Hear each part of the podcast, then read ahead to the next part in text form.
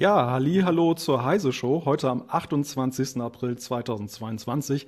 Wir sprechen über das digitale Dienstegesetz und was es damit auf sich hat. Jetzt aber erstmal kurz Werbung. Die Welt verändert sich schneller denn je. Halten Sie Schritt mit der Enterprise Cloud von Workday. Ein einziges System für die kontinuierliche Planung sämtlicher What-If-Szenarien. Workday, das Finanz-, HR- und Planungssystem für eine Welt im Wandel. DSA ist das Thema, nicht das schwarze Auge, aber wer weiß, vielleicht hat mancher Internetkonzern sich auch ein blaues Auge geholt bei dem, was jetzt kommt mit dem digitalen Dienstegesetz, der Digital Services Act DSA. Darüber sprechen wir mit Experten. Und zwar zum einen haben wir Dr. Patrick Breyer heute bei uns. Er ist Europaabgeordneter der Piratenpartei und war direkt involviert in, die, in den Dialogen, die geführt wurden rund um das DSA. Hallo. Hallo, direkt aus Kiel. Dann aus der CT-Redaktion ist dabei Holger Bleich, Experte auch für dieses Thema. Hallo Holger. Hi, hi. Und äh, ja, damit so ein schwerer Themenzug auch über die Alpen kommt, braucht es zwei Lokomotiven. Deshalb werde ich heute unterstützt, was die Zuschauerkommentare angeht, von Christina Beer. Hallo Christina. Hallo. Und mein Name ist Malte Kirchner, hier heute in Hannover aus dem Heise Newsroom. Ja, wir haben ziemlich viele Schlagzeilen gelesen über den DSA und äh, vielleicht fangen wir mal damit an, erstmal die Frage zu ergründen, was hat es damit eigentlich auf sich? Es gab ja relativ viel in letzter Zeit, den DMA ja auch. Was ist der DSA genau? Vielleicht, Holger, kannst du uns kurz einführen? Genau, also es gab ähm, einen ganz großen Aufschlag von der EU-Kommission, die ja für Gesetzentwürfe verantwortlich ist. Also nur, nur sie kann Gesetze erstmal in den Prozess einbringen.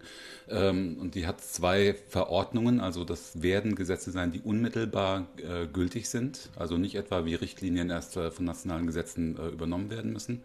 Ähm, hat zwei Verordnungen auf den Weg gebracht, den Digital Markets Act. Da ist die Einigung schon vor einem Monat erzielt worden. Da geht es vor allem um Wettbewerbsrecht und äh, um ähm, strenge Marktregeln Regeln für die sogenannten Gatekeeper, also für große Online-Plattformen beispielsweise, aber auch für Unternehmen wie Apple äh, und Google und so weiter. Ähm, und dann gibt es einen zweiten Act, das ist der ein sogenannter Zwillings-Act, das ist der Digital Services Act, also der digitale ähm, Services Act, DSA kurz. Ähm, deswegen hast du gesagt, das schwarze Auge. Das ist interessant, wenn man bei Google mal ein bisschen unterwegs ist. Also es ist schwer auseinanderzuhalten, wo man jetzt gerade gelandet ist, bei irgendeiner Beschreibung vom, vom schwarzen Auge oder beim Digital Services Act teilweise. Ähm, Genau, und dieser Act äh, bezieht sich vor allem auf Plattformen und auf Inhalte. Ähm, er löst, er soll die äh, sogenannte E-Commerce-Richtlinie ablösen, die über 20 Jahre alt ist. Damals hatte der EU-Gesetzgeber sich das erste Mal mit Verantwortung für, In für Inhalte beschäftigt und hat äh, postuliert, festgelegt, ähm, dass Durchleitungsprovider und auch In Inhalteprovider, damals gab es noch nicht so viel User-Generated Content, aber dass die zumindest nicht verantwortlich sind für Inhalte, die auf ihren Plattformen sind oder die sie durchleiten, bis sie davon Kenntnis haben. Und jetzt war die große Frage, äh, in einer großen Reform dieser Verantwortlichkeit, wird man dieses Paradigma beibehalten? Also wird man tatsächlich sagen, von Seiten der EU, das bleibt dabei, ähm, Plattformen haften erst ab Kenntnis, also wenn sie konkret von illegalen Inhalten wissen oder nicht. Und man hat sich dafür entschieden, das beizubehalten. Der Digital Service Act beschränkt sich also darauf zu präzisieren, äh, wie, wie die Haftung umgesetzt wird quasi. Also wie Meldesysteme aussehen sollen, äh, wie, äh, wie Facebook Meldesysteme implementiert, Twitter, Google. Also einiges von dem, was wir in Deutschland schon länger kennen, vom Netzwerkdurchsetzungsgesetz in die gleiche Stoßrichtung geht der DSA nämlich auch. Ähm, dabei sind jetzt einige Kompromisse geschlossen werden. Da wird Patrick sicher noch einiges gleich sagen können dazu. Es geht aber auch um die äh, so Fragen wie Produkthaftung oder um, um Design von Webseiten, also sogenannte Dark Patterns, also in welche Richtung werden Nutzer geschoben, um ihnen äh, irgendwelche Entscheidungen unterzujubeln, die sie eigentlich gar nicht treffen wollten. Äh, auch da sind äh, Kompromisse geschlossen werden, über die wir noch reden müssen, denke ich. Ähm, und dann waren viele Sachen äh, ähm, vom EU-Parlament vor allem, was Teil des Gesetzgebungsprozesses ist, gefordert worden, die aber nur teilweise umgesetzt wurden. Also da geht es vor allem in Richtung Tracking, Online-Werbung. Äh, Tracking sollte eigentlich, so war zuerst äh, der Wunsch, komplett ähm, ähm, ausgeschlossen werden, dass es nicht passiert.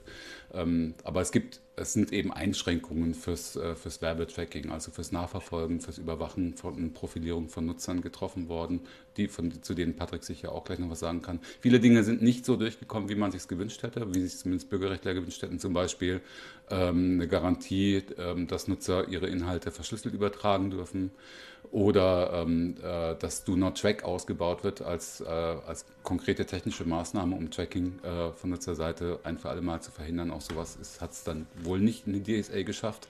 Und dazu muss ich gleich noch was sagen. Dann beende ich auch meinen Monolog hier.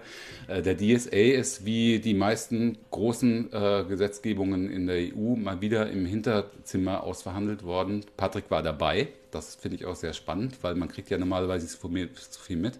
Denn Parlament und Rat äh, senden dann Vertreter in einen großen Raum, der Patrick sehr, sehr weirdes äh, Teppichmuster hatte, so wie ich auf Bildern gesehen habe.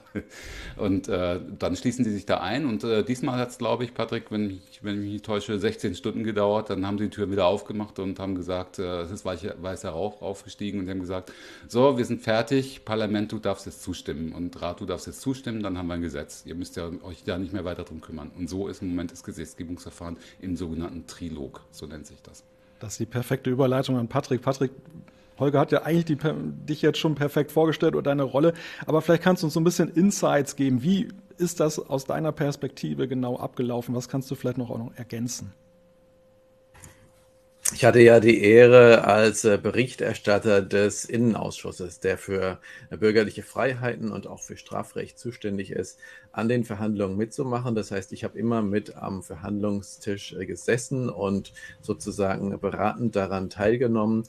Äh, mein Ausschuss hatte vor allem den Schutz der digitalen Grundrechte versucht einzubringen in dieses ähm, Gesetzeswerk, Schutz der Privatsphäre, Schutz der Meinungsfreiheit, ähm, möglichst auch Maßnahmen gegen diese Monopolstellung der Internetkonzerne und gegen die Algorithmen, die sie uns aufdiktieren.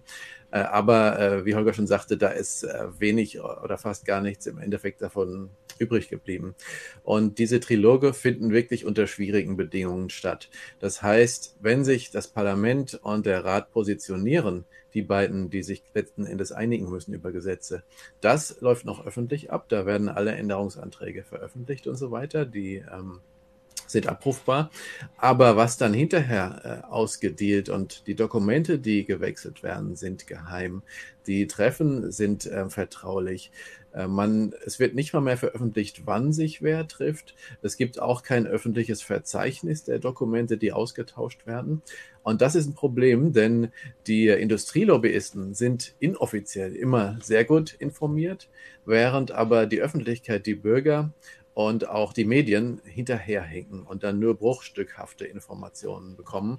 Und das führt zu so einer Art Asymmetrie und ist vielleicht dann auch die Erklärung dafür, dass sich hier weitestgehend eigentlich Industrieinteressen und auch Regierungsinteressen gegen Interessen der Öffentlichkeit und der Internetnutzer hier äh, durchsetzen konnten. Einige Nichtregierungsorganisationen haben das angeprangert vor einigen Wochen in einem offenen Brief. Und wir haben auch versucht, da einen Vorstoß zu unternehmen, das zu ändern, äh, mehr Transparenz in diese Verfahren zu kriegen. Und im Moment ist es gescheitert am EU-Rat. Das heißt, die EU-Regierung äh, wollen sich da nicht mehr in die Karten schauen lassen. Die sind auch aus meiner Sicht der größte Einfallstor für Lobbyismus. Vielleicht können wir ganz kurz noch, Patrick, noch mal dazu sagen zur Klarheit. Also der Rat, das ist die Vertretung aller Mitgliedstaaten. Ne? Also da entsenden die Vertreter rein. In der Regel, wenn mich alles täuscht, Minister, äh, entsprechende Fachminister. Und das Parlament ist das einzige eigentlich wirklich demokratisch gewählte Organ, was eigentlich in, in den Gesetzesverhandlungen die gleiche Power haben sollte wie der Rat. Und ähm, vielleicht ergänzend dazu, es gibt einen ganz, äh, finde ich, ganz spannenden Film, den kann man sich kostenlos angucken, streamen auf der, äh, bei der Bundeszentrale für politische Bildung, äh, die Democracy im Rausch der Daten. Ähm, dort ist der Gesetzgebungsprozess, der dann auch im Trilog geendet ist, zur Datenschutzgrundverordnung, also zur DSGVO, äh, über Jahre filmisch begleitet worden. Und äh, das ist überaus interessant, also gerade was äh, den Einfluss von Lobbyinteressen äh, angeht. Da hat, kann man sehr tiefen Einblick kriegen, wie dort gearbeitet wird in Brüssel und in Straßburg. Ja, um das kurz zu ergänzen, also für das Parlament sitzen in diesen Verhandlungsrunden, den sogenannten Trilogen, eben ein Vertreter von jeder äh, Fraktion im Europaparlament, dann die Berichterstatter der ähm, hauptsächlich mitberatenden Ausschüssen, das waren ähm, der Rechtsausschuss und ähm, der Innenausschuss. Und ähm, dann sitzt äh, für den EU-Rat die Präsidentschaft am Tisch. Die hat im Moment Frankreich inne. Und zwar konkret der französische Digitalminister hat quasi verhandelt stellvertretend für die EU-Regierung. Die haben sich intern zu Arbeitstreffen getroffen, vielleicht jede Woche ungefähr. Und da nehmen dann konkret meistens ähm, die ständigen Vertretungen teil. Die bekommen dann ihre Anweisungen aus der Hauptstadt. Also die Minister sitzen da nicht wirklich am Tisch. Mhm. Und äh, dann war noch teilgenommen die EU EU-Kommission. Und da waren tatsächlich die EU-Kommissarin äh, Frau Westhager und Herr Breton, die waren auch tatsächlich persönlich anwesend äh, bei den ähm, Trilogen. Man muss aber auch sagen, im Endeffekt haben die einen Block gebildet mit dem EU-Rat, der sozusagen die, die ambitionierten Vorstellungen über die nötigen Änderungen seitens des Parlaments abgeblockt hat und der letzten Endes bei einem ja, wie gesagt, sehr industriefreundlichen, regierungsfreundlichen Entwurf ähm, bleiben wollte. Und das hat die Verhandlungen sehr schwer gemacht für uns. Aber bevor wir die Details von Christina, du wolltest gerade etwas sagen. Genau, ähm, einmal haben, hat unser Publikum schon angemerkt, dass sie das mit der Transparenz nicht so schön finden, wie das jetzt gerade geschildert wurde. Also Surfax hat zum Beispiel geschrieben, es heißt ja auch der gläserne Bürger und nicht die gläserne Regierung. Und ähm, vielleicht, äh, Patrick, kannst du das auch noch mal klarer machen, was das für euch bedeutet, wenn ihr diese Vorlagen durchgeht. Also wenn da keine Transparenz herrscht, müsst ihr ja jedes Mal alles durchsuchen, wo wurde etwas geändert und auch schauen, wo könnte da von äh, einer Lobby, von einem Lobbyverband etwas reinge reingeschrieben worden sein über eben Vertreterinnen in der Politik. Und das ist ja auch ein, äh, eine Diskussion hier in Deutschland, im Inland, ob man hier auch diese Nachverfolgung von Änderungen im Text transparenter macht. Ja, also ich hatte in den Verhandlungen konkret Unterstützung durch einen ähm, Berater der Fraktion, äh, Ralf Bendra, der ja auch die Datenschutzgrundverordnung mitverhandelt hat, und durch eine Mitarbeiterin äh, meinerseits, ähm, Emilia. Und äh, die waren aber natürlich auch nicht immer äh, verfügbar, so dass es tatsächlich dazu kam, man bekommt irgendeine Tischvorlage auf den Tisch und muss dann versuchen, ähm, die, die Fallen darin selbst zu entdecken. Und gerade weil das so intransparent ist, kann man halt auch nicht unbegrenzt Sachverständige oder Experten drauf gucken lassen und die mal fragen, was haltet ihr davon? Ähm, es ist, glaube ich, ein offenes Geheimnis, dass es teilweise unter der Hand doch gemacht wird. Ne? Ähm, es ist nicht nur die Industrielobbyisten, die dann unter der Hand teilweise informiert werden, sondern auch Nichtregierungsinformationen bekommen schon ab und zu dann mal Informationen zugespielt, aber es ist nicht vergleichbar damit, dass es wirklich offen und transparent wäre und dass alle dran mitarbeiten könnten. Und das ist ein großes Problem auch dort, wo komplett neue Sachen plötzlich in die Verhandlungen eingebracht werden. Zum Beispiel beim Digital Services Act ein sogenannter Krisenmechanismus äh, aus Anlass des Ukraine-Kriegs, wo dann plötzlich die EU-Kommission sehr weitgehende Befugnisse äh, bekommen hat im Krisenfall. Und ähm, das ist letzten Endes von vorn bis hinten intransparent geworden äh, gewesen. Die Verhandlungen darüber, die Öffentlichkeit hat nie erfahren, was da konkret ähm, vorgeschlagen wird. Ja, ich war auch erstaunt, dass ich den dann äh, das erste Mal von diesem Krisenmechanismus gehört habe, muss ich sagen. Also weil, fand ich auch äh, seltsam. Also weil ich davor im Entwurf und so davon noch nichts gesehen hatte. Also was mich halt ärgert, äh, das wirst du wahrscheinlich genauso sehen, Patrick, ähm, da kann ich den, den ähm, zu sehr nur beipflichten, ist in dem Fall speziell hat die Kommission selber gesagt und haben, äh, hat auch der Rat gesagt, es handelt sich hier um das Internetgrundgesetz, um das Online-Grundgesetz. Es geht hier um fundamentale Weichenstellungen in, in Haftungsfragen in, äh, zum Thema ähm, sicheres Internet, illegale Inhalte, wann verschwinden sie vom Netz und was sind illegale Inhalte und so weiter. Und ähm, in, dem, in dieses Verfahren zu einem quasi selbsternannten Grundgesetz so intransparent äh, dann ablaufen zu lassen, das halte ich äh, für kein gutes Zeichen, kein gutes demokratisches Zeichen. Sagen wir es mal so zurückhaltend. Sprechen Absolut. Die, ja. Entschuldigung. Wenn ich das vielleicht noch mal kurz unterstreichen darf, was du zu der Bedeutung dieses Digital Services Act gesagt hast. Die letzte Fassung ist so 20 Jahre alt und ich fürchte, die, bis zur nächsten wird es auch wieder 10, 20 Jahre dauern, ja. Das heißt, das war wirklich die einmalige Chance, ähm, den, den digitalen Raum ähm, ne, mit unseren Werten, im Einklang mit unseren Werten und Grundrechten zu gestalten. Und er ist wirklich weit davon entfernt, was für eine, für eine Vorstellung wir vom Internet eigentlich haben. Wir wünschen es uns ja als, als Raum der Freiheit, wo man gleichberechtigt, dezentral, auf Augenhöhe miteinander äh, kommunizieren und äh, sich verbinden kann. Und tatsächlich ist das Internet aber halt zu einem großen Ausmaß monopolisiert worden von wenigen Internetkonzernen, die da ihre gated Communities aufgebaut haben, die ähm, die quasi das Geschäftsmodell des Überwachungskapitalismus, also jeden Klick, jede Eingabe aufzeichnen, analysieren, um dann ähm, Werbebotschaften, äh, auch politische Werbung gezielt äh, platzieren und die Nutzer manipulieren zu können, die nach ihren eigenen Regeln zensieren, Nutzer ausschließen, äh, Sachen löschen ähm, die letzten Endes Nutzern nicht ermöglichen zu wechseln, weil man dann den Kontakt zu allen äh, anderen Nutzern äh, verliert, die ihre Algorithmen quasi den Nutzern aufdrängen, die oft auch Problematisches nach oben äh, spülen. Und das grundlegend anzugehen, das problematische Geschäftsmodell, den Schutz der Grundrechte und der Privatsphäre, das wäre die Chance gewesen. Und äh, das ist uns tatsächlich aus meiner Sicht nicht gelungen. Aber was ist denn jetzt konkret für die Nutzer dabei herausgekommen? Also wenn wir, natürlich sind es sehr viele Aspekte, aber wenn wir mal ein paar Beispiele nennen, wie, auf was können sich Nutzer einstellen? Was ändert sich durch dieses neue Gesetz? Ja, also zunächst nochmal, um das zu erklären, das Gesetz gilt für die Dienstleister im Internet. Das heißt, ähm, dazu gehören eben zum Beispiel Anbieter von WLAN, von DNS-Diensten, von E-Mail, äh, Internettelefonie, vor allem aber Webhoster und Online-Plattformen für nutzergenerierte Inhalte. Dazu zählen soziale Medien und auch Marktplätze.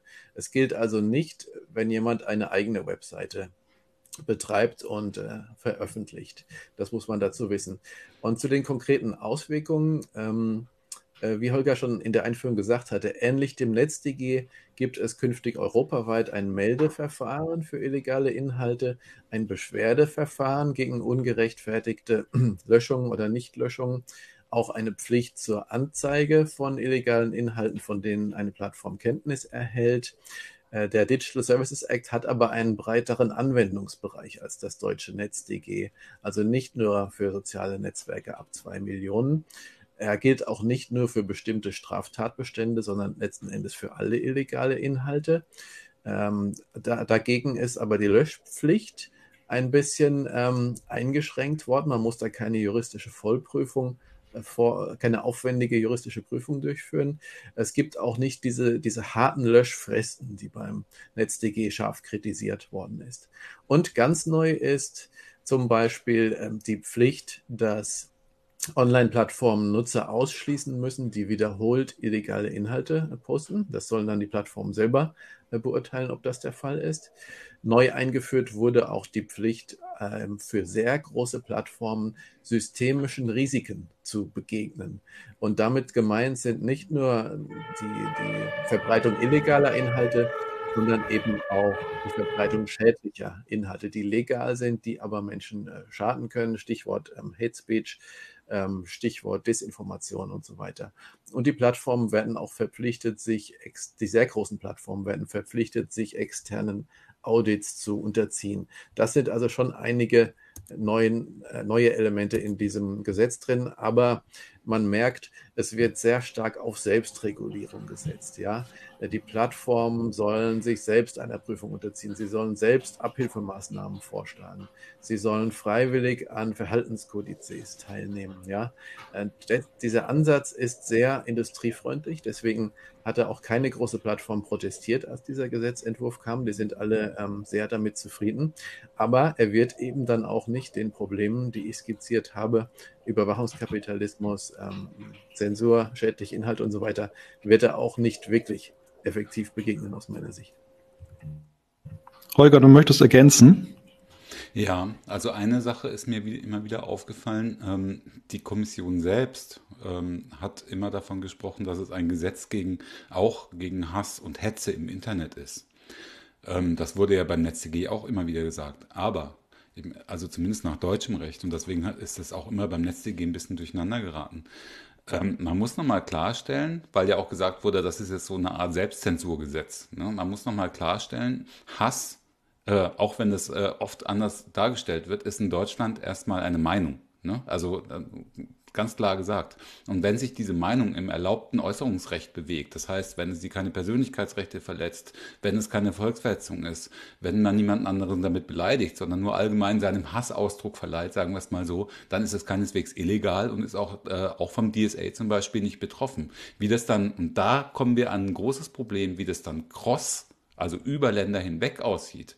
Wenn zum Beispiel ähm, eine ähm, ungarische ähm, Behörde ähm, in äh, zum Beispiel Äußerungen in Deutschland moniert, äh, die vielleicht nach ungarischem Recht strafbar sind, aber nach deutschem nicht. Oder umgekehrt. Volksverhetzung ist ein Straftatsbestand, den gibt es in Europa fast nur in Deutschland. Ähm, Hakenkreuze zu publizieren wird wahrscheinlich in Ungarn. Ich, äh, man schlage mich bitte nicht, wenn ich mich jetzt täusche, aber soviel ich weiß, äh, ist, äh, sind verfassungswidrige, äh, verfassungswidrige Kennzeichen zu posten, eben in, in Ungarn zum Beispiel erlaubt, weil sie da nicht verfassungswidrig sind, aber in Deutschland sind sie es. Und äh, wie dann äh, die, äh, die Plattformen reagieren müssen, ist mir ehrlich gesagt noch nicht so ganz klar. Also äh, Patrick, vielleicht kannst du noch mal was zum Aufsichts- und Sanktionsregime sagen, äh, was ja in Deutschland für sehr, sehr viel Unmut gesorgt hat, insbesondere äh, bei den deutschen Medienanstalten und auch bei Journalistenverbänden. Ja, vielleicht der Reihe nach. Also erstens zum Thema Hate Speech. Wenn äh, es illegale Hassrede ist, dann muss man natürlich nach dem DSA das löschen, sobald genau. man darauf hingewiesen worden ist. Das ist klar. Wenn es legale Hassrede ist, dann ist es so, dass viele Plattformen in ihren AGB das verbieten, dass es aber sehr schwammig ist, was darunter fällt und was nicht. Die, wir haben versucht, das legale Inhalte besser zu schützen und zu sagen, ähm, was wirklich äh, legal, was illegal ist, soll der Gesetzgeber entscheiden und nicht die Plattformen selber. Das ist aber nicht gelungen. Das heißt, die Plattformen werden weiterhin in großem Umfang selbst definieren, welche Regeln gelten. Und was jetzt neu vielleicht ist, ist, dass man dagegen vorgehen kann. Wenn eine Plattform sagt, das ist mit unseren AGB unvereinbar, dann kann man künftig eine Beschwerde einreichen. Man kann künftig auch ein außergerichtliches Streitbeilegungsverfahren einleiten. Das kostet nicht viel Geld. Es ist also einfacher, als vor Gericht gehen zu müssen. Und insofern haben wir da doch was erreicht zum Schutz der Meinungsfreiheit, dass man gegen diese Löschzensur etwas ähm, machen kann. Und übrigens Dann auch gegen Accountsperren, ne? Also auch gegen Accountsperren genau, kann man entsprechend ähm, vorgehen. Ja. Ja, genau. Also da kann man auch, ähm, da kann man, wird man gegen vorgehen können. Das ist auch weiter als beim deutschen NetzDG. Da konnte man nur dagegen vorgehen, wenn über das konkrete NetzDG-Verfahren etwas ähm, gelöscht worden ist, also als illegal. Und ähm, das ist jetzt etwas breiter aufgesetzt, diesen Beschwerdemechanismus. Und äh, noch ein Punkt ja. zum Thema Hate Speech. Es stimmt nicht ganz, dass legale Hassrede vom DSA sozusagen nicht tangiert wird, denn im Bereich der sehr großen Plattformen wird äh, eine Pflicht eingeführt, systemischen Risiken zu begegnen. Und dazu zählt explizit auch legale Informationen, die sich aber schädlich auswirken. Und ähm, mhm. da ist dann ein ganzer Katalog von Maßnahmen vorgegeben, den die Plattformen ergreifen können, um dem zu begegnen. Unter anderem ihre Algorithmen umzugestalten, schnellere Löschverfahren, ihre AGB auch umzugestalten. Ähm, das ist letzten Endes dann den Aufsichtsbehörden und den Gerichten überlassen, welche konkreten Pflichten daraus abgeleitet werden. Da weiß man nicht genau, was das für Folgen haben wird. Aber für die sehr großen gibt es weitergehende Pflichten. Okay. Dann zum Thema grenzüberschreitende Löschung. Vielleicht, ja. Ja, sonst, bitte. Sonst, sonst würde ich ganz gerne auch ein paar Zuschauerfragen nochmal zwischendurch reinnehmen. Ähm, Christina, Die du hast da gerade ein paar. sehr gut dazu. Also unser Publikum fragt sich, wie das jetzt tatsächlich mit dem Löschen aussieht. Ähm, Stefan Bauer ähm, fragt, wie soll eine Plattform den Nutzer, die wiederholt illegale Inhalte posten, identifizieren, wenn Anonymität gewährleistet werden muss? Also wenn die dann doch wieder einen neuen Account machen, einen neuen Upload, ähm, müssen die vorher identifiziert werden und was bedeutet das überhaupt für Anonymität im Netz? Wir wollten eigentlich seitens des Parlaments ein Recht auf Anonymität im Netz einführen, weil unsere persönlichen Daten nicht sicher sind in den Händen der großen Plattformen. Äh, das sieht man an ständigen Datenleaks. Ähm, die werden missbraucht von Kriminellen für Identitätsdiebstahl äh, und so weiter und so fort. Und ähm, deswegen ist die Anonymität besonders wichtig, auch übrigens für Whistleblower oder für Stalking-Opfer. Ähm, Frauen fühlen sich anonym oft sicherer und so weiter. Äh, es ist uns nicht gelungen, dieses Recht auf Anonymität einzuführen, aber es gibt auch keine Identifizierungspflicht im Digital Services Act. Das konnten wir verhindern. Deswegen glaube ich, dass viele Plattformen weiterhin anonym nutzbar sein werden. Andere nicht, wie Facebook ähm, zum Beispiel. Aber diejenigen, die anonym nutzbar sind, da kann man es in der Tat nicht verhindern, dass jemand der ausgeschlossen wird, dann einen neuen äh, Account ähm, öffnet und aufmacht. Aber ich denke, dort, wo ein Account viele Follower hat oder ähm, wo ähm, er auch vielleicht kommerziell genutzt wird, da kann jemand nicht so einfach auf einen neuen auf ein neues Konto umsteigen. Und gerade in dem Bereich ist es problematisch, diese Sperrung seitens der Konzerne, weil so eine Sperrung massive Auswirkungen für jemanden haben kann, der vielleicht sein Geld verdient im Internet, aber kein Gericht darüber entscheidet, war der Inhalt wirklich illegal und ist diese Sperrung verhältnismäßig. Könnten denn die Plattformen auch ähm, doch zum Overblocking verleitet werden, um gerade solche Verfahren ähm, nicht durchstehen zu müssen? Ja, diese Gefahr besteht wirklich äh, massiv. Wenn ähm, die Plattformen nicht vorgehen in bestimmten Fällen, dann drohen ihnen große Sanktionen. Wenn sie aber zu viel löschen, droht im Grunde genommen wenig mehr als eine Beschwerde.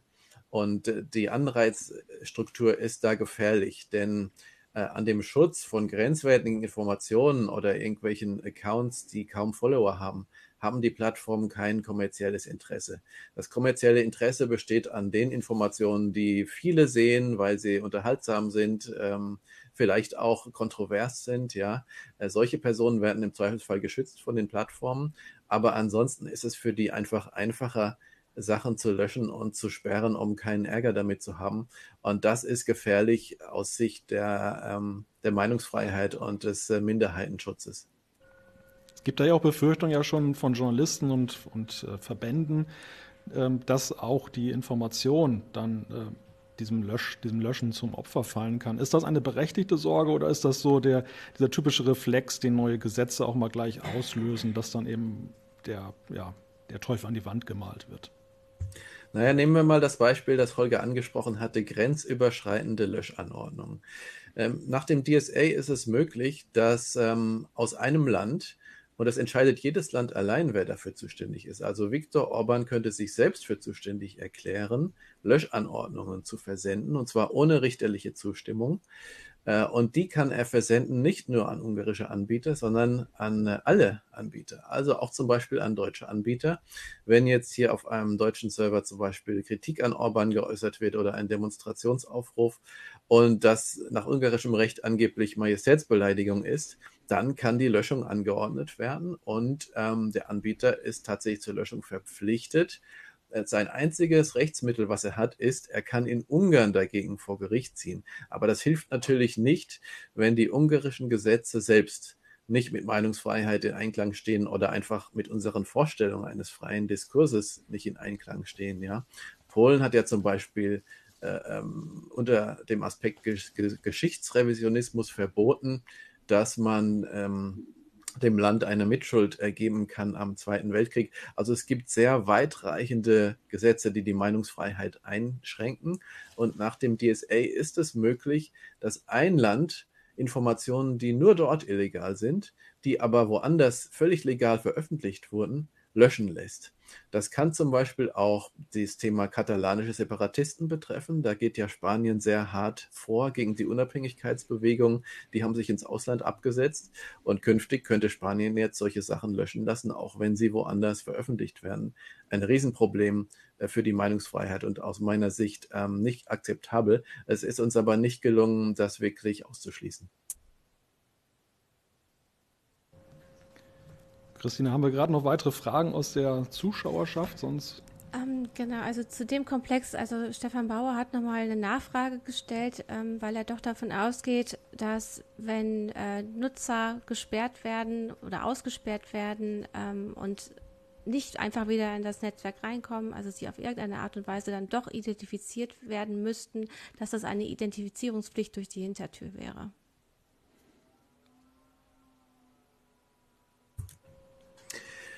Ja, also es ist so, dass in dem Moment, wo man sich beschweren will gegen einen Ausschluss, da schließen sich Verfahren an, zum Beispiel diese außergerichtliche Streitbeilegung oder auch wenn man vor Gericht ziehen will, da muss man dann tatsächlich sich identifizieren. Und das ist in der Tat ein Problem, wenn man zum Beispiel als Whistleblower bewusst ein anonymes Account äh, betreiben will. Es wird ja jetzt auch viel diskutiert, diese Twitter-Übernahme durch äh, Musk, der angekündigt hat, er will eine Authentifizierungspflicht für alle realen äh, Menschen auf der Plattform. Und da letzten Endes kann man nur empfehlen, dann eben zu alternativen Netzwerken zu wechseln, wie zum Beispiel dezentrale Netzwerke. Ähm, Mastodon bin ich zum, habe ich zum Beispiel auch einen Account, die weiterhin auch Anonymität klar unterstützen, weil das sehr wichtig ist, um unbequeme Informationen ähm, ohne Gefahr von Repressionen am Arbeitsplatz oder seitens der Strafverfolger befürchten zu müssen, auch ans Licht der Öffentlichkeit bringen zu können. Dann gab es noch eine hm? Entschuldigung, ja. noch eine Frage. Die geht aber etwas in eine andere Richtung. Lukas Küffner fragt, ob die verpflichtende Interoperabilität es in den DSA geschafft hat. Wir haben einen Teilerfolg erreichen können. Das ist großer Erfolg auch äh, für, für uns Piraten, dass im Digital Markets Act Interoperabilität verpflichtend eingeführt wurde für Messenger-Dienste. Wir hätten es uns auch gewünscht für die äh, sozialen Netzwerke. Das ist uns nicht gelungen, aber ähm, die ähm, marktbeherrschenden Messenger-Anbieter, also insbesondere WhatsApp, die müssen künftig Interoperabilitätsschnittstellen anbieten. Und das bedeutet konkret, ich kann von WhatsApp wechseln und trotzdem den Kontakt mit meinen äh, Kommunikationspartnern halten, auch über einen anderen Messenger, der diese Interoperabilität unterstützt. Und ich hoffe, das werden Anbieter wie ähm, Signal dann auch tun, dass man eben darüber auch ähm, äh, kommunizieren kann. Und das ist ein gutes Zeichen, denn dadurch kommt ein echter Wettbewerb in Gang. Man kann datenschutzfreundliche Konkurrenzplattformen nutzen. Wichtig ist natürlich bei der Umsetzung darauf zu achten, dass hier eine sichere Verschlüsselung, Ende-zu-Ende-Verschlüsselung auch plattformübergreifend gewährleistet bleibt und dass Daten wirklich nur dann ausgetauscht werden, wenn beide Kommunikationspartner dem auch zustimmen. Es ist viel über Lobbyismus auch gesprochen worden, dass die großen Konzerne, die Internetkonzerne eben auch ja, Millionensummen ausgegeben haben, um ihren Lobbyismus zu verstärken. Welche Rolle spielte das in dem ganzen Verfahren? Hat man das gespürt, dass da eben mehr Nachdruck auch war? Ich habe davon jetzt nicht so viel äh, mitbekommen, das bin ich oft gefragt worden, aber die Lobbyisten wissen natürlich auch, wen sie ansprechen müssen und wer eventuell auf ihrer Seite ist. Also das kann sein, dass da ähm, zum Beispiel liberale oder konservative Kollegen da sehr viel offener dafür und aufgeschlossener sind. Ich glaube aber, wie gesagt, das Haupteinfallstor für Lobbyismus ist die EU-Kommission selber und äh, sind auch die EU-Mitgliedstaaten, die ähm, äh, äh veröffentlichen ja zum Beispiel keine Treffen mit Lobbyisten. Bei mir ist es so, wenn ich mit Lobbyisten spreche, dann veröffentliche ich das. Wir sind auch dazu verpflichtet. Wir haben uns selbst im Europäischen Parlament dazu verpflichtet und das ist auf meiner Homepage auch äh, abrufbar. Es sind aber nicht viele ähm, Treffen. Äh, ich spreche dann meistens eben eher mit Nichtregierungsorganisationen, die sich auch für den Grundrechtsschutz, äh, für Nutzerrechte ähm, stark machen. Das wird alles dokumentiert. Aber der EU-Rat hat keine solche Veröffentlichungspflichten. Jetzt wurde durch eine Informationsfreiheitsanfrage an Schweden bekannt, äh, was Google den an, an Lobbyvorschlägen und Materialien äh, geschickt hat.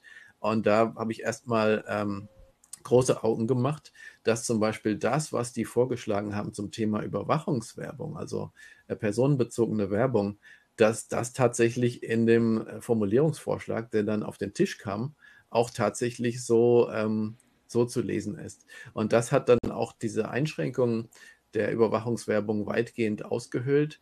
Es sind im Grunde genommen nur zwei Elemente übrig geblieben, dass ähm, Minderjährige äh, nicht ähm, gezielt, Ziel dieser Werbung, Werbeform sein dürfen, aber auch nur, wenn man weiß, dass sie Minderjährige sind, was auf den meisten Plattformen nicht der Fall ist.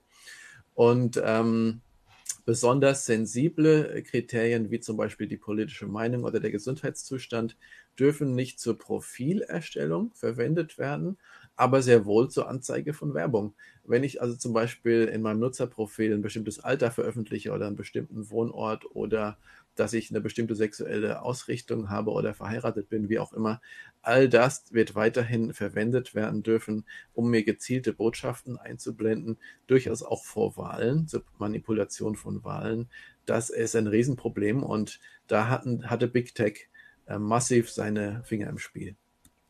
Gerade der Jugendschutz könnte hier auch instrumentalisiert werden, dass eben für alle Personen Altersabfragen äh, äh, gemacht werden könnten. Wie siehst du das, Patrick? Ja, also beim Thema Jugendschutz ist es ähm, ähnlich wie beim NetzDG. Man hat einiges übernommen auf europäischer Ebene, geht aber nicht so weit wie im deutschen äh, Jugendmedienschutzgesetz. Aber andererseits ist es auch recht schwammig, was im Digital Services Act dazu steht. Zum Beispiel, die Plattformen sollen angemessene Maßnahmen zum Schutz äh, von Minderjährigen ergreifen. Ja, so ungefähr steht das drin. Und da ist natürlich wieder die, die ist es wieder an den Aufsichtsbehörden und ähm, an den Gerichten letzten Endes zu entscheiden, ähm, ergibt sich daraus die Pflicht, vielleicht auch bestimmter Dienste, äh, das Alter zu verifizieren. Und leider sind die herkömmlichen Verfahren der Altersverifizierung setzen auf eine volle Identifizierung. Das heißt, dass man seinen kompletten Ausweis äh, einscannen oder zeigen oder Postident machen muss oder wie auch immer. Es wäre gar nicht nötig. Wenn wir uns anschauen, wie läuft das in, in Supermärkten, dass man nur volljährigen Alkohol verkauft, da läuft das so, dass man entweder es der Person ansieht, dass sie volljährig ist, oder man lässt sich den Ausweis zeigen, ohne ihn zu speichern. Und genau das Verfahren könnte man auch aufs Internet übertragen, dass man im Supermarkt ähm, Codes verkauft für bestimmte Erwachsenenportale. Und diesen Code bekommt man eben nur, wenn man entweder klar volljährig aussieht oder seinen Ausweis vorzeigt. Dazu wäre eine Identifizierung gar nicht nötig. Aber dieses Verfahren wird nicht angewendet ähm, bisher. Und deswegen ist zu befürchten, dass über die Hintertür Jugendschutz eine Identifizierungspflicht eingeführt werden könnte. Wir sehen das gerade bei den sogenannten Porno-Plattformen, dass das von Seiten deutscher Behörden versucht wird. Und auch künftig ist es so, dass die nationalen Behörden für die Durchsetzung und Umsetzung des DSA zuständig sein werden. Wer das in Deutschland macht, ist noch nicht entschieden, aber es wird eine nationale Behörde sein. Es muss keine wirklich unabhängiges Gericht oder so ähm, sein. Ähm, nur für die sehr großen Online-Plattformen wie jetzt ähm, Facebook oder ähm, äh, Google oder äh, Twitter, nur für die wird einheitlich in Europa die EU-Kommission selbst zuständig sein. Malte, möchtest du? Ansonsten habe ich da noch eine Ergänzung. Also die, ähm, die deutschen Medien, äh, wie kann man sagen, Kontrolleure in den Ländern, das ist ja in Ländersache, die haben ja Angst, dass gerade der DSA ähm, diesen Föderalismus, den wir haben, aushebelt. Ähm, wie ist denn da dein Blick drauf? Also der Digital Service Act macht es auch möglich, dass in einem Mitgliedstaat mehrere Behörden für die Durchsetzung zuständig werden. Und das bedeutet, dieses ähm, deutsche Umsetzungsgesetz, das sogenannte digitale Dienstegesetz, was jetzt entwickelt werden soll, kann durchaus auch vorsehen, dass in bestimmten, für bestimmte Angelegenheiten Länderbehörden äh, ähm, zuständig sind. Also das kann durchaus auch beibehalten werden. Es ist jetzt, hat, ist zweischneidige Sache. Einerseits kann es gut sein, dieser Föderalismus. Andererseits entzieht sich das, was die Landesmedienanstalten machen, natürlich auch ziemlich stark der Kontrolle und öffentlichen Wahrnehmung. Also, aber ich denke, im Großen und Ganzen kann man dieses System auch beibehalten. Werbung hatten wir gerade als Thema auch. Gutes Stichwort. Wir haben nämlich auch einen kleinen Werbespot in petto. In einer sich stetig verändernden Welt müssen rasche Entscheidungen auch kluge Entscheidungen sein. Deshalb verschafft Workday ihrem Finanzteam schnelle Einblicke für die Planung der nächsten Schritte. Workday, das Finanz-, HR- und Planungssystem für eine Welt im Wandel. Was ich auch mal ganz spannend finde äh, bei Gesetzgebung und gerade mit Blick auf die großen Konzerne ist ja die Frage der Sanktionen. Was passiert eigentlich, wenn die jetzt dagegen verstoßen? Wir haben gerade so dieses Beispiel vor Augen in, in den Niederlanden. Da kämpft Apple da mit, den, mit einer dortigen Regulierungsbehörde und die hat dann eine Millionenstrafe aufgebrummt. Also Apple, aber Apple zahlt das dann einfach aus der, aus der Westentasche, ist dann gar kein Problem für, das, für einen großen Konzern. Die Frage ist jetzt, wie steht es um den, das digitale Dienstegesetz? Man liest ja davon, dass ja bis zu sechs Prozent des weltweiten Umsatzes zum Beispiel als Strafe verhängt werden können oder im wiederholten Falle sogar eine, ein, ein Ausschluss aus dem EU-Binnenmarkt droht. Aber die Frage ist natürlich, äh, das klingt jetzt toll, das klingt jetzt gefährlich. Ist es wirklich so gefährlich, weil die Konzerne ja augenscheinlich ja doch sehr kooperativ waren? Die befürchten ja offenbar nicht, dass es da jemals so kommt. Ich glaube, wenn zu den hohen Geldbußen gegriffen wird, dass das schon die ähm, Konzerne berührt und dass das schon bei der Durchsetzung hilft. Und das ist eigentlich auch der große Vorteil an diesem Digital Services Act, dass man ein einheitliches Regelwerk hat, was man wirklich gegen US-Konzerne auch durchsetzen kann. Da hatte ja bisher Deutschland Schwierigkeiten, da hatten auch andere Schwierigkeiten, ihre nationalen Gesetze gegen weltweite Konzerne da durchzusetzen. Und das, glaube ich, wird mit dem Digital Services Act äh, gelingen. Die Frage ist natürlich immer, was wird konkret durchgesetzt? Es liegt in der Hand der EU-Mitgliedstaaten, es liegt bei den sehr großen in der Hand der EU-Kommission und das ist natürlich eine politische Entscheidung. Worauf will man achten? Was will man durchsetzen und was nicht. Und ähm, wir sehen ja zum Beispiel bei den Vertragsverletzungsverfahren, also welche EU-Staaten verklagt die EU-Kommission, weil sie EU-Recht nicht beachten, sehen wir eine stark politische Auswahl. Ähm, die Urteile gegen Vorratsdatenspeicherung sind nie durchgesetzt worden. Kein EU-Mitgliedstaat wurde verklagt, weil er noch Gesetze zur Vorratsdatenspeicherung hat. Und das hat ganz klar politische Gründe. Deswegen ist es auch nicht nur gut, dass die EU-Kommission künftig für die Durchsetzung gegen die Großen zuständig ist, denn die Kommission ist ein politisches Gremium, keine unabhängige Regulierungsbehörde. Und da wird politisch entschieden, in welche Richtung will man gehen und in welche Richtung nicht.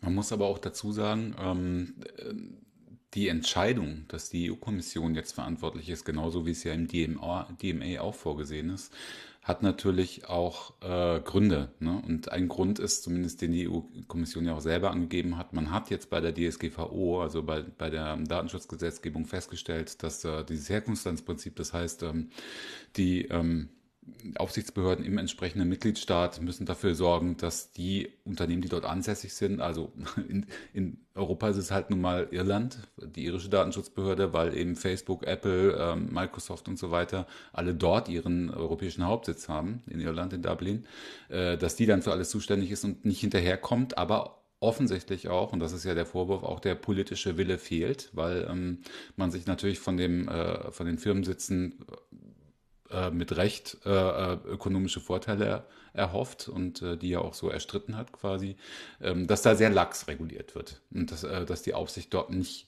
richtig gut funktioniert. Das hat ja schon zu vielen Verwerfungen in Europa geführt. Und das ist äh, ein wesentlicher Grund dafür, angeblich, ähm, dass man jetzt, um so einen äh, Durchsetzungsstau zu verhindern, quasi äh, auf die EU-Kommission als supranationale Regierung, Behörde ähm, äh, setzt, zur Durchsetzung des DSA. Das kann ich nur unterschreiben, dass die Durchsetzung der Datenschutzgrundverordnung in Irland nicht gut läuft, weil man da falsche Rücksicht nimmt auf Standortinteressen. Man will die Konzerne in Irland halten. Äh, und daraus hat man jetzt gelernt. Nur die Frage ist, äh, wird es mit der EU-Kommission besser? Die, ja. wenn wir schon alleine sehen, wie die im Gesetzgebungsverfahren agiert hat, äh, die hat ja ähm, äh, Vorschläge gemacht, die aus der Feder der Industrie hätten stammen können. Wenn wir daran denken, dass auf dem letzten Meter versucht wurde, eine Zensur von Suchergebnissen einzuführen, was ja die Rechteinhaber sehr stark gefordert haben. Das hat die EU-Kommission unterbreitet, ähm, diesen Vorschlag. Und ähm, deswegen ist, ist, die Frage nicht, äh, wollen wir eine einheitliche äh, zentrale Durchsetzungsbehörde oder nicht, sondern soll das die EU-Kommission machen? Oder hätte es nicht viel besser einer unabhängigen ähm, äh, Medienaufsicht, ähm, Internetaufsicht äh, bedurft? Und de der Meinung sind wir tatsächlich, dass es in den Händen der EU-Kommission ähm, nicht ideal ist. Vielleicht besser als in Irland, das mag sein, aber ähm, man wird sehen, dass das sehr politisiert ausfallen wird. Die Aufsicht ist sehr industriefreundlich. Man darf nicht vergessen, dass der EU-Digitalkommissar, Herr Breton, selbst direkt aus der IT-Wirtschaft gewechselt ist. Der war ja ähm, ähm, Vorstand eines französischen IT-Konzerns. Wir haben das als Interessenkonflikt kritisiert, seine Ernennung. Ähm, aus meiner Sicht geht das nicht an, dass jemand ohne Abkühlungsphase direkt äh, aus der Wirtschaft ins Amt wechselt und die Branche, die er vorher geführt hat, plötzlich beaufsichtigen soll. Da ist, das bietet keine Gewähr dafür, dass da im öffentlichen Interesse agiert wird. Ja, aber gerade Herr aber dennoch Breton, ist es so passiert und ähm, die Konsequenzen werden wir sehen. Gerade Herr Breton hat ja äh, ganz besonders betont, dass jetzt endlich äh, den, die, die Wild-West-Mentalität der Konzerne beendet wird und äh, dass er sich besonders stark in, gegen die Konzerne in, positioniert hat in, in den Verhandlungen, zumindest verbal. Ne? Also äh, was, was man auch immer davon halten kann. Die Frage, ich, da muss ich jetzt nochmal nachfragen ähm, ähm, zum Thema DMA. Also beim DMA, da habe ich das ein bisschen mitbekommen, auch äh, dass die Diskussion sehr stark auch in die Richtung ging, also da geht es ja um die Marktkontrolle, also auch um kartellrechtliche Fragen. Ähm, wo in welcher Generaldirektion der, der, der Kommission dann tatsächlich die Aufsicht angesiedelt sein soll. Also da kommen ja mehrere, ähm, mehrere quasi Ministerien, also ähm, Direktion, ähm, Direktionen in Frage. Und ich glaube, auch das war zumindest bei Verabschiedung oder beziehungsweise beim Kompromiss zum DMA noch nicht klar. Und die Frage ist jetzt, wurde denn überhaupt im Trilog darüber schon gesprochen, wo in der EU-Kommission, weil das ist, die ist ja nur wirklich groß, also in, wo das, äh, die, diese Kontrolle, diese Aufsicht Aufsicht angesiedelt sein soll? Darüber haben wir tatsächlich nicht gesprochen. Hm. Wir haben uns aber Gedanken darüber gemacht, ähm, ist die EU-Kommission denn ausreichend ausgestattet? Und man muss wissen, die EU-Kommission ist vergleichsweise klein, also eher so äh, Anzahl von Beamten wie eine deutsche Stadtverwaltung, ja. Äh, was natürlich auch ein Einfallstor für Lobbyisten ist und was aber bedeutet, die haben im Moment noch nicht die Manpower, um ähm, so eine schlagkräftige Durchsetzung zu gewährleisten. Und weil die EU-Mitgliedstaaten immer sehr schwierig sind, wenn es um zusätzliche Mittel geht, äh, haben wir uns eine Lösung überlegt, ähm, nämlich eine Gebühr. Die sehr großen Plattformen sollen künftig also eine Gebühr leisten müssen, an die EU zahlen müssen, äh, mit denen dann eben das nötige Personal auch hoffentlich ähm, dann finanziert werden kann. Ich weiß nicht, wo es angesiedelt wird. Ich denke, beim Digitalkommissar wäre es äh, vielleicht noch besser aufgehoben als bei der Innenkommissarin. Ähm, aber die sind einerseits doch schon sehr industriefreundlich, aber sie verstehen wenigstens. Sie verstehen, worum es geht. Und das ist schon mal eine ganz wichtige Voraussetzung. Hm. Vielleicht mal so etwas globaler gedacht. Beim Thema Datenschutz war es ja so, die DSGVO, die äh, hat ja durchaus auch international für Furore gesorgt und man hat den Eindruck, dass ja auch US-Konzerne plötzlich entdeckt haben, dass Datenschutz ein Thema ist, mit, das man dann auch ganz gut verkaufen kann und wo, wo man dann auch gut aussieht, wenn man der eine macht es mehr, der andere macht es weniger, aber so ein bisschen auf dem Zug reitet.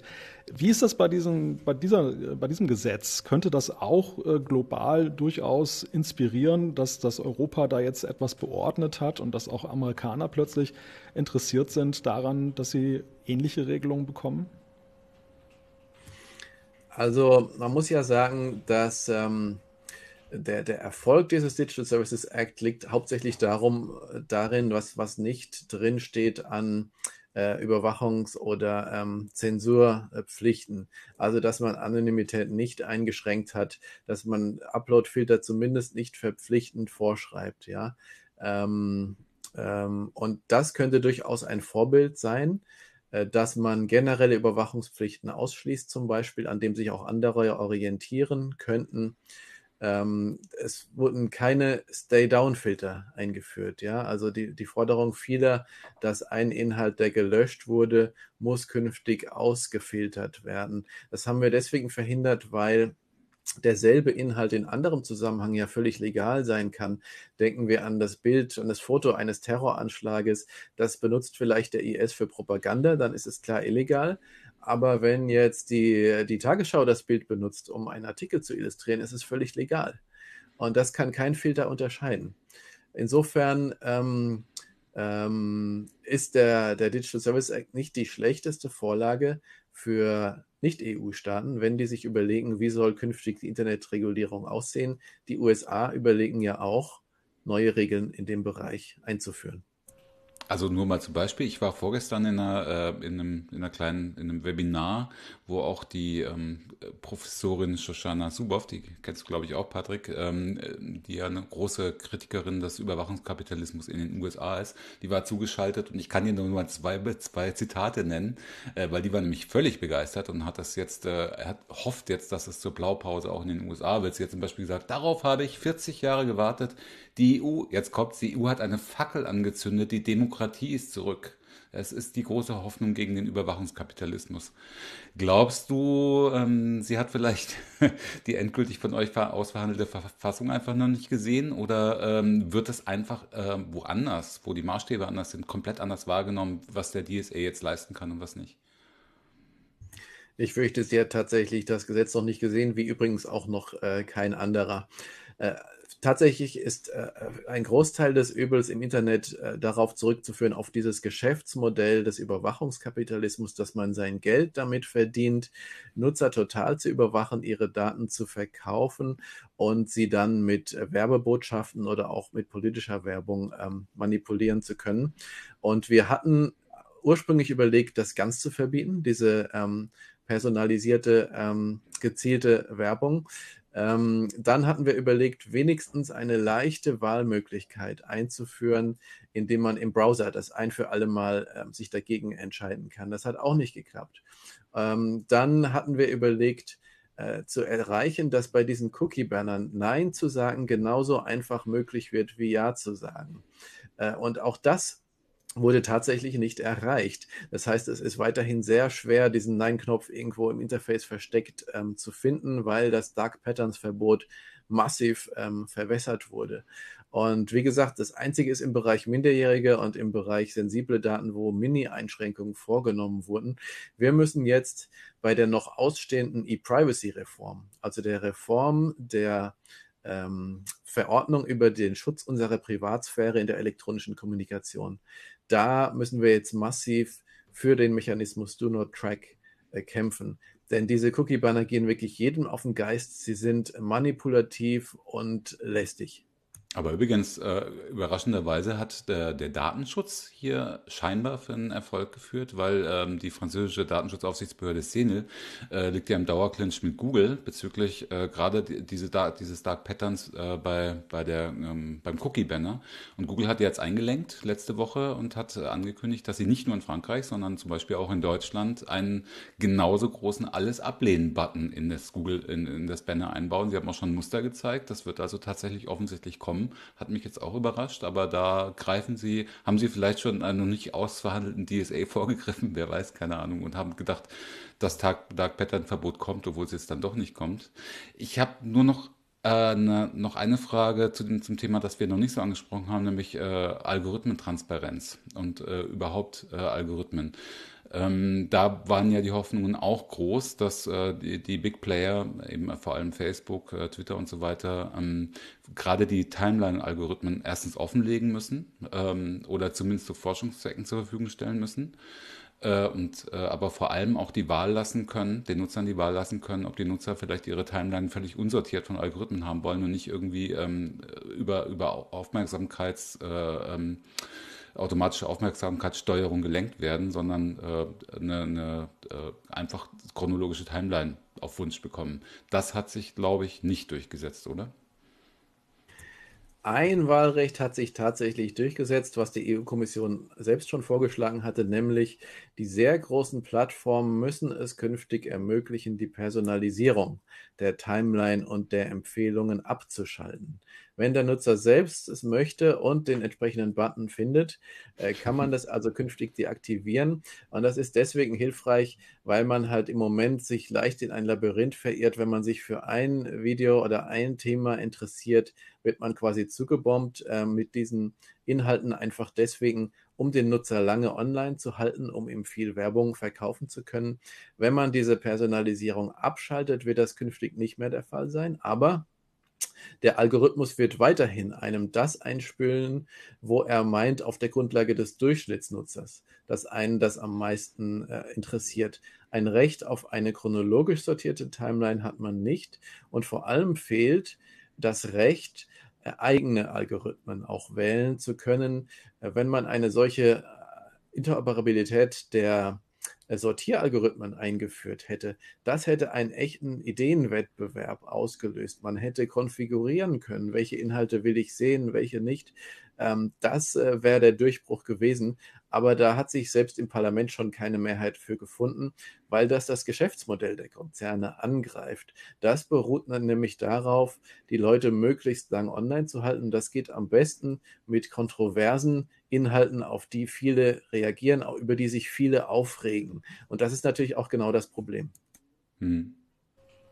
Ähm, ja, und wie sieht das mit Algorithmentransparenz aus? Ähm, es gibt ja, hast du ja gesagt, äh, für die großen Plattformen diese Pflicht zur Risikobewertung. Das beinhaltet ja, glaube ich, auch eigentlich einen gewissen Einblick in die Transparenz. Also wir vielleicht kennen das äh, einige Zuhörerinnen und Zuhörer auch, dass äh, Algorithm Watch äh, ja auch mit, mit Facebook im Clinch stand, weil die äh, versucht haben, ein bisschen, ein bisschen Transparenz in, in die Mechanismen von äh, der, der Google Time, der, der Facebook Timeline zu kriegen, aber haben dann aufgegeben. Und die erhoffen sich jetzt, haben sie in der ersten Stellungnahme zumindest gesagt, ähm, dass es doch in die richtige Richtung geht. Du warst dabei. Ähm, glaubst du denn, die werden jetzt Zugriff kriegen, eventuell sogar auf den Source Code der Algorithmen, so dass sie wirklich umfangreiche Analysen machen können und äh, auch Risiken korrekt bewerten können, die von diesen Algorithmen ausgehen? Also künftig müssen die Plattformen die Hauptfaktoren veröffentlichen, die ähm, für den Algorithmus äh, herangezogen werden. Also wonach sortiert wird, müssen sie die, die Hauptfaktoren veröffentlichen. Und außerdem erhalten Forscher auch Zugang zu Daten.